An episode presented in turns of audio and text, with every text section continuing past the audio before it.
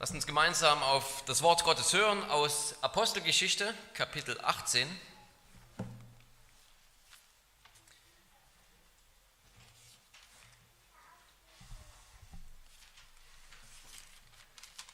Apostelgeschichte, Kapitel 18, die Verse 1 bis 22.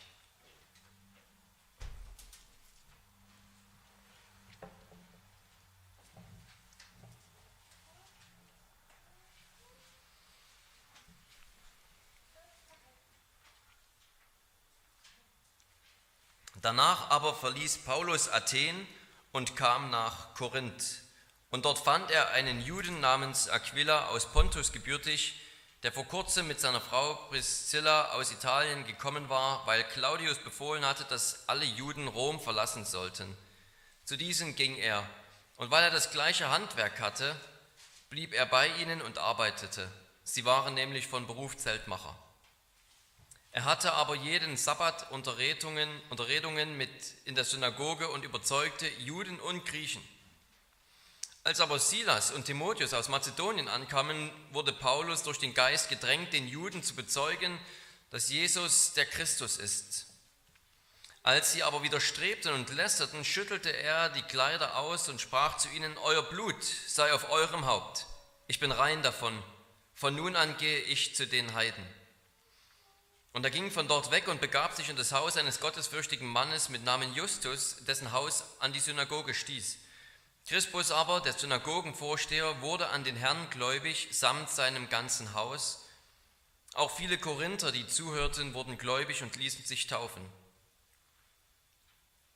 Und der Herr sprach durch, seinen, durch ein Gesicht in der Nacht zu Paulus, fürchte dich nicht, sondern rede und schweige nicht denn ich bin mit dir und niemand soll sich unterstehen, dir zu schaden, denn ich habe ein großes Volk in dieser Stadt. Und er blieb ein Jahr und sechs Monate dort und lehrte unter ihnen das Wort Gottes. Als aber Gallion Statthalter von Achaia war, traten die Juden einmütig gegen Paulus auf und führten ihn vor den Richterstuhl und sprachen, dieser überredet die Leute zu einem gesetzwidrigen Gottesdienst. Als aber Paulus den Mund öffnen wollte, sprach Gallion zu den Juden, wenn es sich nun um ein Verbrechen oder um eine böse Schändlichkeit handeln würde, ihr Juden, so hätte ich euch vernünftigerweise zugelassen. Wenn es aber eine Streitfrage über eine Lehre und, und über Namen und über euer Gesetz ist, so seht ihr selbst danach, denn darüber will ich nicht Richter sein. Und er verwies sie vom Richterstuhl hinweg. Da ergriffen alle Griechen Sosthenes, den Synagogenvorsteher und schlugen ihn vor dem Richterstuhl und Gallion kümmerte sich nicht weiter darum. Nachdem aber Paulus noch viele Tage dort geblieben war, nahm er von den Brüdern Abschied und segelte nach Syrien und mit ihm Priscilla und Aquila, nachdem er sich in Kenkrea das Haupt hatte scheren lassen, denn er hatte ein Gelübde. Und er gelangte nach Ephesus und ließ jene dort zurück, er selbst aber ging in die Synagoge und hatte Gespräche mit den Juden. Als sie ihn aber baten, längere Zeit bei ihnen zu bleiben, willigte er nicht ein, sondern nahm Abschied von ihnen, indem er sprach, ich muss unter allen Umständen das bevorstehende Fest in Jerusalem feiern, ich werde aber wieder zu euch zurückkehren, so Gott will. Und er segelte von Ephesus ab. Und als er in Caesarea gelandet war, zog er hinauf und grüßte die Gemeinde und ging dann hinab nach Antiochia. Wort des lebendigen Gottes. Liebe Geschwister, der Herr kennt die Seinen. Der Herr kennt die Seinen und ist bei ihnen. Diese Tatsache ist für jeden von uns in allen Facetten unseres Lebens ein großer Trost. Und dieser Trost, der steckt auch in unserem heutigen Text, wobei der Fokus ganz speziell darauf liegt, dass Jesu Gegenwart und Hilfe die Gemeinde stärkt und die Gemeindeglieder im Dienst seines Reiches stärkt. Es geht darum, dass Gott seinen Dienern und seiner Gemeinde beisteht, und zwar für die Aufgabe, sein Volk zu erretten. Wir haben schon mehrfach gesehen, dass die Apostelgeschichte nicht in erster Linie eine Chronologie über die Taten und Werke der Apostel ist. Es ist vielmehr eine Beschreibung des Werkes Jesu. Es geht um seine Taten. Lukas schreibt, dass er das Evangelium, dass er in dem Lukas-Evangelium, was wir Lukas-Evangelium nennen, davon berichtet hat, was Jesus angefangen hat zu tun. Das war der Anfang. Und in der Apostelgeschichte geht es darum, was Jesus weiterhin tut, was er jetzt tut. Seine Zusage, bei Paulus zu sein, ist ebenso wie all seine Zusagen an jeden von uns nicht allein für das persönliche Wohlergehen gedacht, sondern dazu, dass Paulus und wir und die Gemeinde heute gestärkt sind, für Jesu fortlaufendes Werk, sein Volk zu retten. Die Zusagen Jesu an Paulus sowie an uns heute sind nicht nur für uns selbst, sind kein Selbstzweck, dass wir uns gut fühlen und Mut haben, sondern sie sind dazu da, dass wir weiterhin ermutigt sind, als Gemeinde fortzufahren, sodass Jesus sein Werk fortführen kann, sein Volk zu retten. Und Jesus rettet sein Volk, Jesus rettet sein Volk durch seine Diener, durch seine Gemeinde und er gibt dafür seine Kraft, er gibt seine Gegenwart, er gibt seinen Segen darauf. Und das mag eine Botschaft sein, die vor allem für Pastoren und Älteste tröstlich ist, aber die ganze Gemeinde soll wirklich davon ermutigt sein. Jeder von euch ist ja auch Teil einer Gemeinde, Teil dieser Gemeinde und hat daher ganz automatisch Anteil an allen Freuden und an allem Leid der Gemeinde, Anteil an allen Erfolgen und an allen Herausforderungen und Rückschlägen. Wir sind ja eins durch Jesus Christus und in ihm. Und darum ist diese Ermutigung hier wirklich eine Ermutigung für uns alle. Jesus er rettet sein Volk und auch diese Gemeinde und auch dich wird er halten und für dieses Werk gebrauchen. Lass uns also hören, wie Jesus seine Diener ermutigt, um sein Volk zu retten. Das ist der erste Punkt. Er errettet, er ermutigt seine Diener. Paulus ist hier am Ende seiner zweiten Missionsreise, wenn er dann, wie wir im letzten Vers gelesen haben, wieder in Antiochia ankommt, hat er wirklich einmal wieder den ganzen Kreis geschlossen und ist wieder in der Gemeinde, von der aus er immer angefangen hat, was sozusagen der Stützpunkt seiner missionarischen Arbeit war. Hier ist jetzt Paulus in der letzten großen Station vor dem Ende seiner Reise und kommt nach Korinth. Und was für uns vielleicht nur ein weiterer Stadtname neben vielen anderen ist, ist in Realität eine Metropole. Ja, Korinth lag an einer wichtigen Stelle, lag zufälligerweise sozusagen gleich an zwei Handelsrouten gleichzeitig, an einer Nord-Süd- und einer Ost-West-Handelsroute, sodass die Stadt eine extrem reiche Stadt war. Dort ist unglaublich viel passiert, es waren viele Einwohner da, es war eine kunterbunte Stadt, es war wirklich eine Weltstadt, das kann man so sagen. Und Paulus, der vielleicht am Anfang noch gar nicht entmutigt ist, sondern noch treu sein Werk wie gewöhnlich anfängt, wird dann auch irgendwann wieder von den Juden angefeindet, wie wir es eigentlich so oft bei Paulus sehen. Und ich denke, dass wir nichts in die Worte Jesu hineinlesen, wenn wir schlussfolgern, dass Paulus sich gefürchtet hat. Paulus hat sich gefürchtet. Vielleicht kann man sogar sagen, Paulus hatte Angst zu diesem Zeitpunkt hier in der Geschichte wurde Paulus schon einmal in Lystra gesteinigt bis zur Bewusstlosigkeit. In Kapitel 14. In Philippi wurde er ausgepeitscht. In Kapitel 16. Und es ist vorstellbar, dass zu diesem Zeitpunkt hier in Korinth seine Wunden noch nicht einmal völlig geheilt waren. Da kommt er in die nächste Stadt, wo die Anfeindung weitergeht. In Thessalonich vorher und in Beröa musste er beide Male aus der Stadt fliehen, weil die Juden so viel Druck auf ihn gemacht haben und es auf ihn abgesehen haben. Was hat dieser Mann gelitten? Was für ein Leid hat er ertragen um Jesu willen?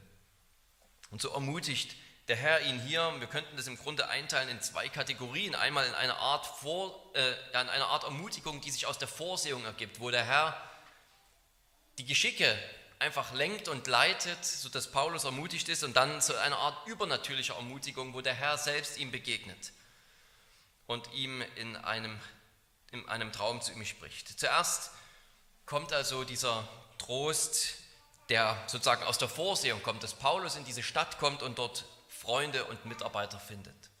Er stößt auf Aquila und Priscilla und bei ihnen findet er nicht nur Unterkunft und kann mit ihnen zusammen arbeiten für seinen Lebensunterhalt, sondern er findet hier treue Freunde und Verbündete in der Sache des Herrn. Ja, was für Freunde und was für Verbündete sie doch waren. Sie waren treue Helfer in Korinth. Sie machen sich dann mit ihm auf den Weg nach Ephesus, wo sie die Gemeinde unterstützen. Sie belehren dann auf dem Weg den großen Prediger Apollos, was wir später lesen. In 1. Korinther 16 erfahren wir, dass sich in ihrer Gemeinde, in ihrem Haus eine Gemeinde getroffen hat. Im zweiten Timotheusbrief lässt er sie grüßen, was bedeutet, weil es Paulus letzter Brief war, dass er noch bis zum Ende seines Lebens mit diesem Ehepaar in gutem Kontakt stand.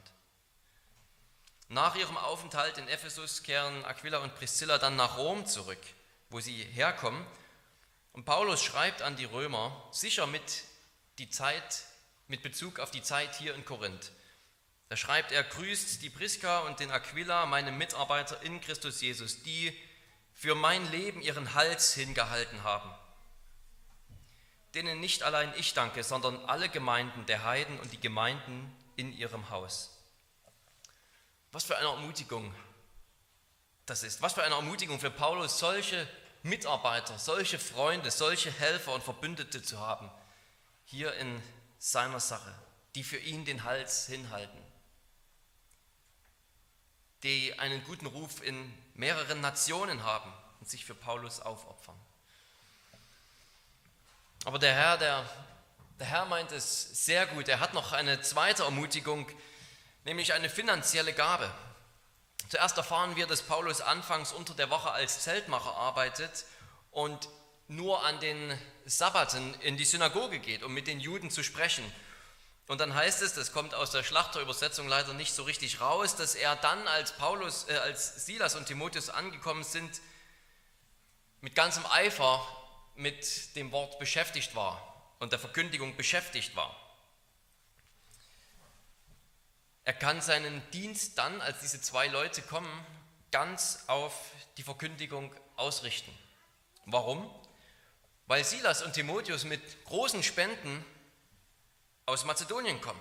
Im zweiten Korintherbrief schreibt Paulus, an diese Leute, denen er hier gerade dient. Andere Gemeinden habe ich beraubt, indem ich Lohn nahm zum Dienst an euch. Und als ich bei euch war und Mangel litt, fiel ich niemand zur Last, denn meinem Mangel halfen die Brüder ab, die aus Mazedonien kamen. Hier kriegen wir durch diesen Brief einen Einblick in diese Situation, in der Paulus gerade steckt. Dass er den Korinthern nicht zur Last fallen will und lieber arbeitet und das Evangelium frei verkündigt und nur von den Brüdern aus Mazedonien, aus Philippi lässt er sich unterstützen und die kommen dann gerade zu Paulus hierher, als er in dieser neuen Stadt ist und bringen ihm große Gaben. Gott gibt seine Gaben zu seiner Zeit. Und auch wenn es eine Zeit des Mangels gibt, wie Paulus es ja selber schreibt, wird Gott uns zur rechten Zeit versorgen und auch unsere Gemeinde durfte das ja schon mehrfach erfahren. Die, die Hilfe Gottes zur rechten Zeit, die finanzielle Hilfe Gottes zur rechten Zeit. Aber es ist noch mehr, es gibt noch eine dritte Stärkung, die sich hier ergibt, nämlich Timotheus und Silas, die kommen nicht allein mit Geld und mit Unterstützung für den Dienst, sondern die kommen auch mit guten Neuigkeiten aus den Gemeinden, vor allem aus der Gemeinde in Thessalonich. Das war eine Gemeinde, aus der Paulus auch, oder eine Stadt, aus der Paulus auch fliehen musste und er hat sich Sorgen gemacht. Wie wird es mit dieser Gemeinde weitergehen? Wird sie vielleicht zerschlagen werden und sich komplett auflösen.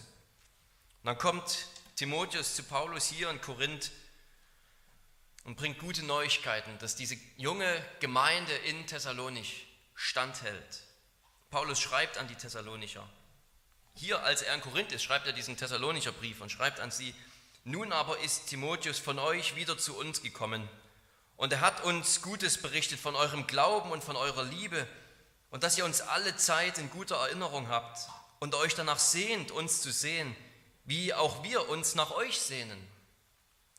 Darum sind wir, Brüder und Schwestern, euretwegen getröstet in all unserer Not und Bedrängnis durch euren Glauben.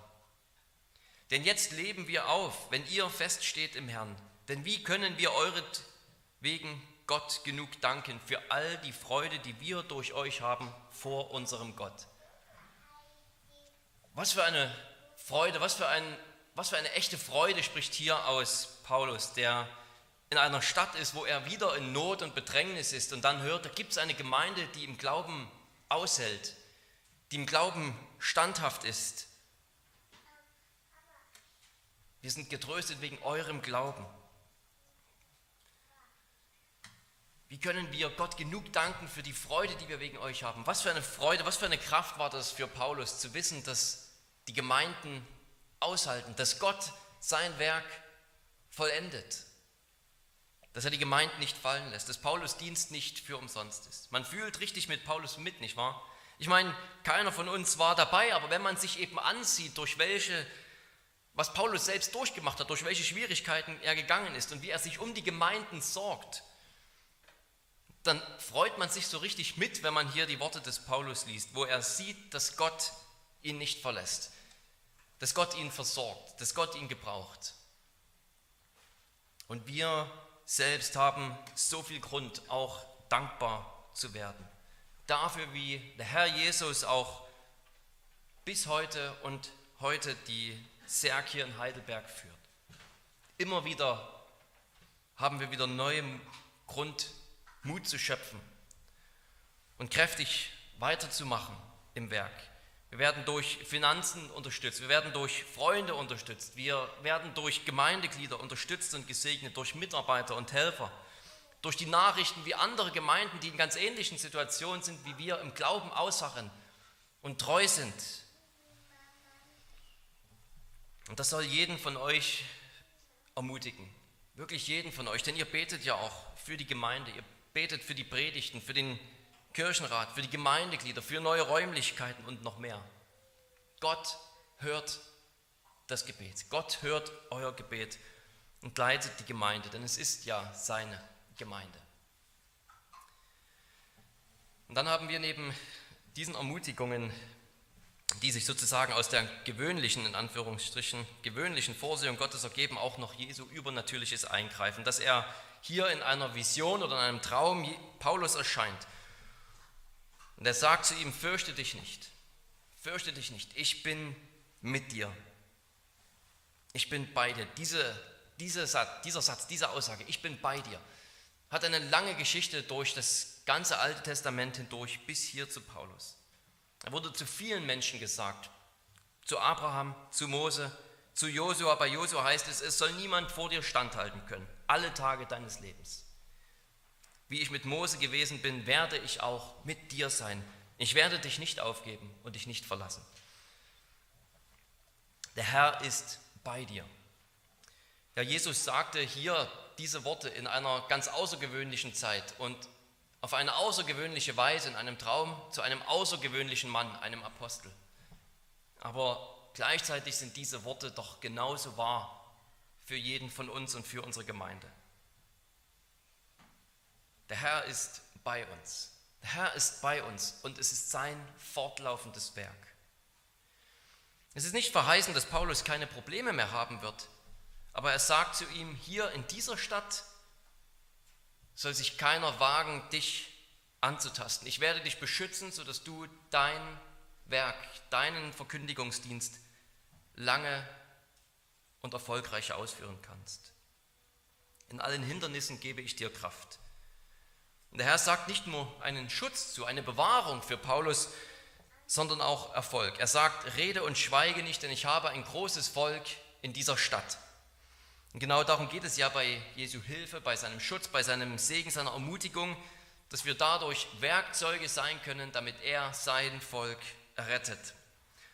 Was wir uns als zweites ansehen wollen. Er errettet sein Volk. Paulus soll, das ist Jesu Zusage, mehr oder weniger ohne Probleme dienen können, damit das Volk, das Jesus in dieser Stadt hat, gerettet wird. Und Lukas stößt uns quasi mit der Nase auf die Treue Jesu, indem er gleich im nächsten Satz schreibt, dass Paulus ein Jahr und sechs Monate sich in Korinth aufgehalten hat und das Wort gelehrt hat. Und dann kommt dieser Zwischenfall, wo es zu Problemen kommt, aber Paulus bleibt unangetastet. Bei dem Prozess vor Gallion oder Gallio braucht Paulus sich nicht zu verteidigen. Ja, er kommt nicht einmal dazu. Er will den Mund aufmachen, um sich zu verteidigen, aber er braucht nichts zu sagen.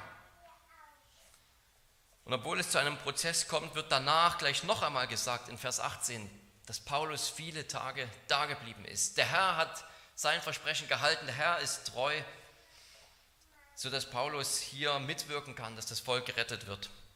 Nun ist natürlich die große Frage, wer ist dieses Volk, das gerettet werden soll? Wer ist dieses Volk, für das Paulus bleiben und reden soll?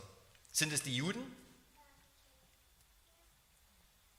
Es sind Juden, es sind auch Juden, aber viele Juden gehören auch nicht dazu. Und Paulus muss sich drastisch von ihnen abwenden und sagen, euer Blut komme auf euer Haupt.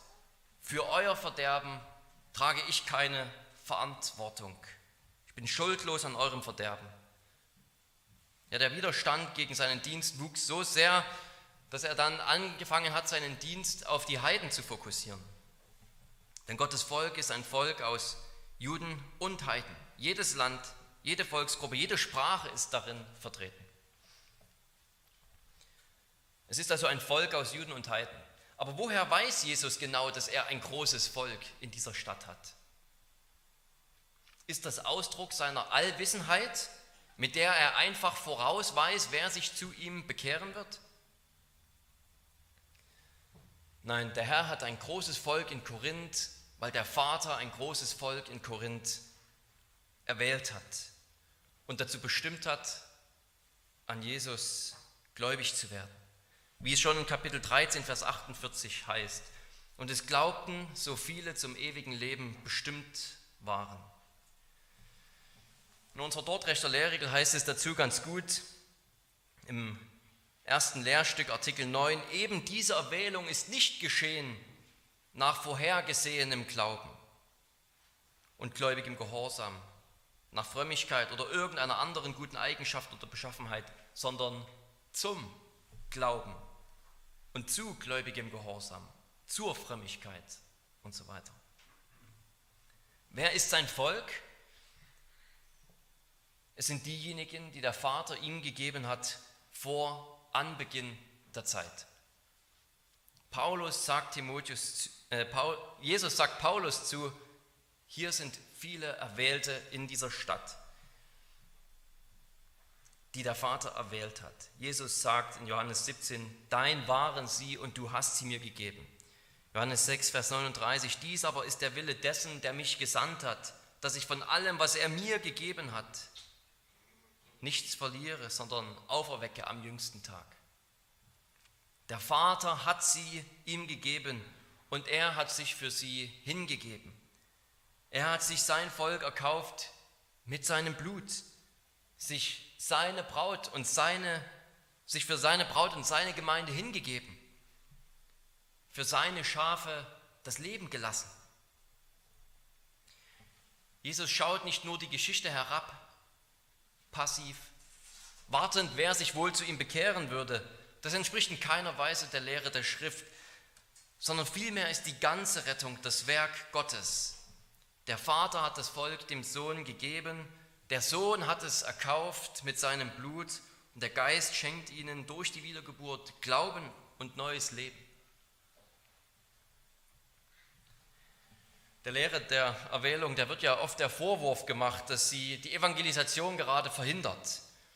Wenn die Leute eh zum Glauben kommen, dann kann ich mich auch zurücklehnen, ich brauche da nichts mehr machen. Gott wird sich schon darum kümmern. Warum sollen wir dann überhaupt predigen? Aber sagt Jesus hier nicht gerade das Gegenteil? Will er nicht gerade Paulus für den Verkündigungsdienst ermutigen, indem er sagt, rede furchtlos, denn hier sind viele Erwählte, die durch deine Verkündigung zum Glauben kommen sollen. Noch das bestätigt unsere Dortrechter Lehrregel. Da heißt es, damit aber die Menschen zum Glauben geführt werden, sendet Gott gütig Verkündiger dieser sehr erfreulichen Botschaft, zu wem er will und wann er will durch deren Vermittlung die Menschen zur Bekehrung und zum Glauben an den gekreuzigten Christus gerufen werden. Denn wie sollen sie glauben an den, von dem sie nichts gehört haben?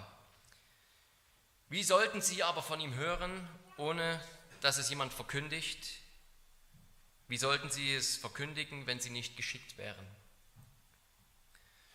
Paulus selbst bezeugt es einmal an Timotheus. Er sagt, ich erdulde Leiden, sogar Ketten, wie ein Übeltäter.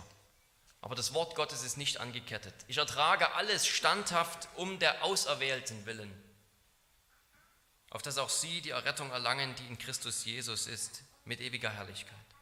Was für eine Ermutigung, liebe Geschwister. Was für eine Ermutigung für dich und dein Zeugnis, für die Gemeinde, für dein Gebet, für dein Gebet für die Gemeinde. Was für eine Ermutigung, dass Gott den Dienst der Gemeinde nutzen wird und die Predigten nutzen wird und jede Form der Verkündigung nutzen wird und dein Zeugnis nutzen wird und gebrauchen wird, wo und wann er will, um sein Volk zu erretten. Es geht nicht um die Frage, wie groß ist sein Volk hier bei uns in Heidelberg? Wie viele Erwählte sind in meiner Familie? Das ist Gottes Angelegenheit. Uns soll es trösten, dass der Herr die Seinen kennt und ruft und dass wir reden sollen und frei reden können, ohne uns zu schämen. Und er wird, wo und wann er will, sein Volk berufen, auch durch unsere Worte auch durch diese Gemeinde, auch durch dein Zeugnis.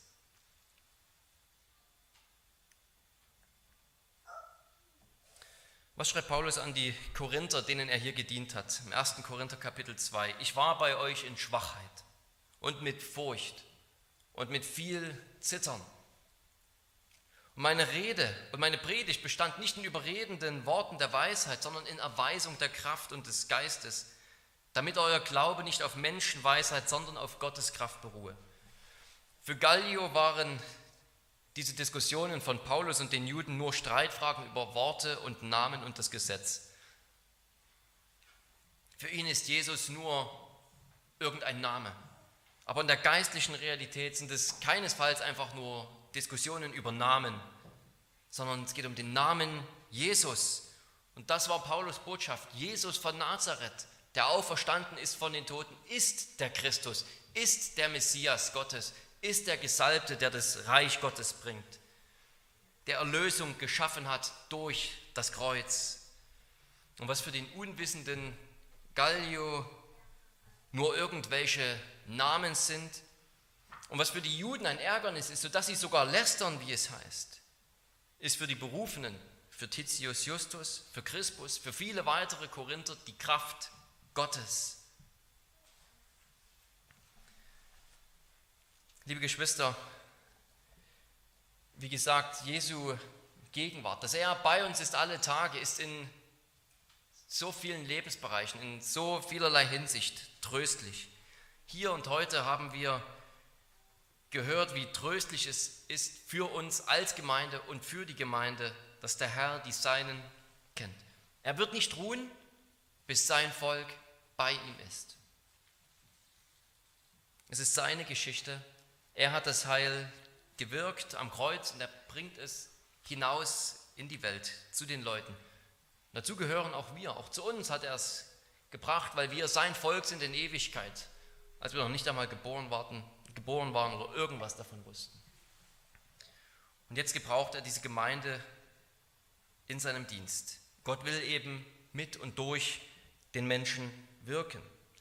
Lasst uns also weder entmutigt sein, wenn unser Zeugnis und das Zeugnis der Gemeinde manchmal so klein und so kraftlos wirkt. Lasst uns aber auch nicht in das andere Extrem verfallen und sagen, Gott macht das schon mit den Erwählten, wir brauchen nichts machen, wir können uns zurückziehen.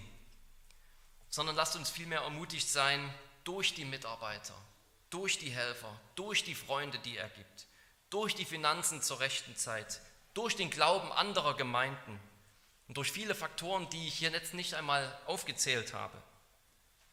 Und durch die große und herrliche Erwählung Gottes. Lasst uns dadurch ermutigt sein, treu weiter zu wirken, sich zur Gemeinde zu erhalten, bei ihm zu bleiben. Der Herr kennt die Seinen und er wird sie nicht im Stich lassen. Amen. Lasst uns beten.